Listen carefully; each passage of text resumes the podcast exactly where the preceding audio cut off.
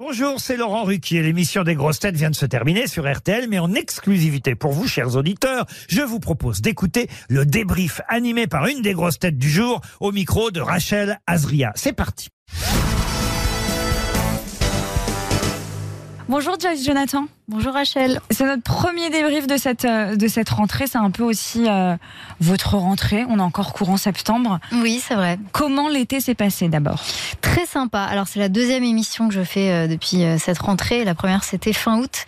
Et j'ai passé un très bon été, beaucoup avec ma fille pour mon plus grand bonheur. Et beaucoup en France, dans le sud de la France et en Corse. Et un petit peu en Espagne aussi. Est-ce que vous avez penché quand même l'oreille sur, sur les best-of des grosses têtes pendant l'été ou c'était coupure totale? Euh, Vous avez le droit de dire non. Hein. Alors, euh, ça, ça, a pu m'arriver. C'était vraiment euh, assez rare parce que j'avoue que l'été, j'allume pas du tout ni la télé ni la radio. En plus, moi, je conduis pas.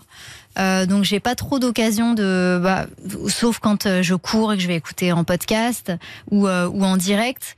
Enfin, je veux dire quand je fais du sport, mm. j'aime bien ça. Mais sinon, sinon c'est vrai que j'ai plutôt coupé pendant l'été, euh, j'étais à fond euh, dans la piscine avec ma fille ou, euh, ou, je sais pas, faire des balades. Vous gardez quand même contact avec certains de vos collègues, je parle des grosses têtes, mais vos collègues peut-être chanteurs, etc.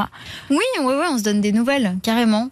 Joyce, vous nous préparez quoi pour, euh, pour cette euh, fin d'année et peut-être aussi pour 2024 Je pense qu'il y aura euh, pas mal de projets. Oui, alors j'ai encore pas mal de concerts. en fait, j'ai pas stoppé net la tournée de mon dernier album parce que là, je suis entre deux albums. Le dernier qui s'appelle Les Petites Jolies Choses est sorti il y a deux ans et je prépare le nouvel album qui sortira courant 2024. Mais en attendant, je fais quand même encore des concerts parce que j'aime pas arrêter net les tournées. J'aime bien continuer à, à, faire des concerts même entre deux albums et c'est l'occasion de jouer vraiment euh, un mélange de tous les disques.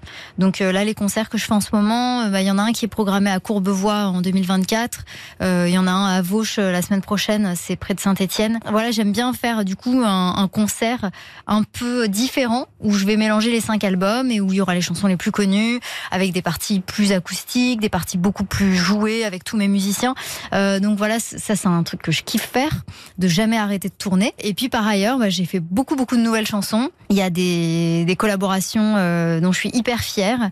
J'allais en parler. Euh, et voilà, mais pour l'instant, tout ça reste, reste secret. Enfin, je le garde pour moi euh, jusqu'à la sortie de l'album parce que, parce que voilà, il y a des thèmes qui sont hyper importants aussi. Et il s'est passé beaucoup de choses dans ma vie personnelle et, je pense que j'avais envie de, j'avais besoin d'en parler et, et envie de l'évoquer parce que c'est important de se dire qu'on n'est jamais seul à vivre des situations.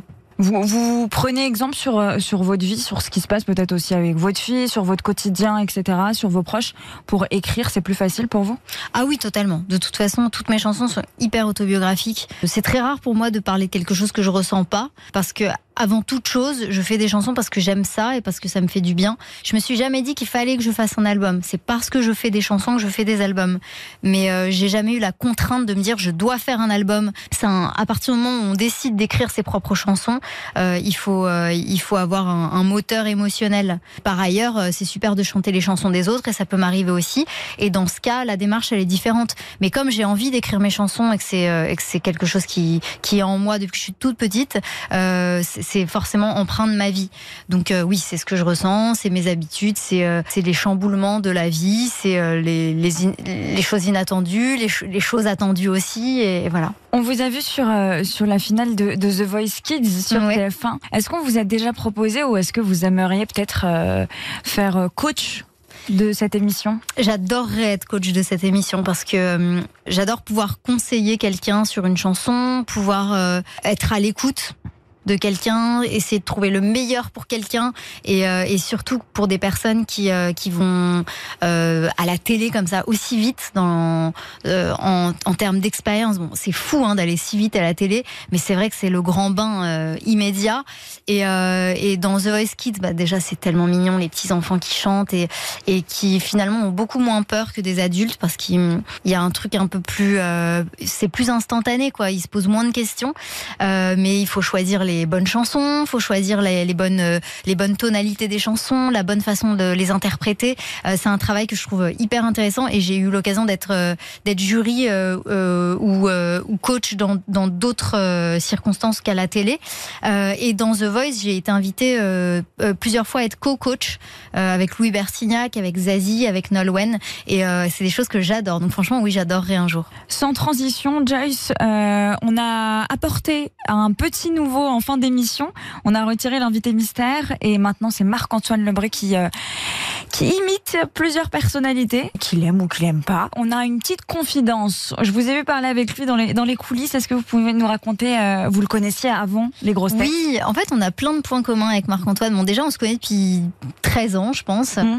Euh, c'est précis, mais parce que je, moi, j'ai commencé, j'ai commencé il y a 13 ans et que je me souviens l'avoir rencontré euh, quasiment quand j'ai commencé.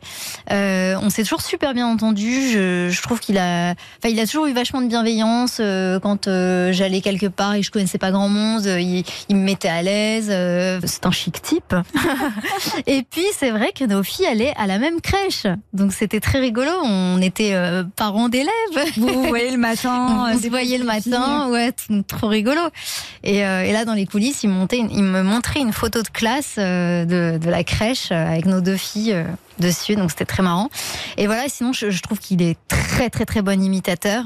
Et en plus de ça, il se, il se contente pas uniquement d'imiter, c'est qu'il arrive à rebondir sur des situations inattendues comme aujourd'hui où il imitait Laurent Deutsch, euh, qui, qui pensait être le compagnon d'une de, d'une des invitées euh, du jour.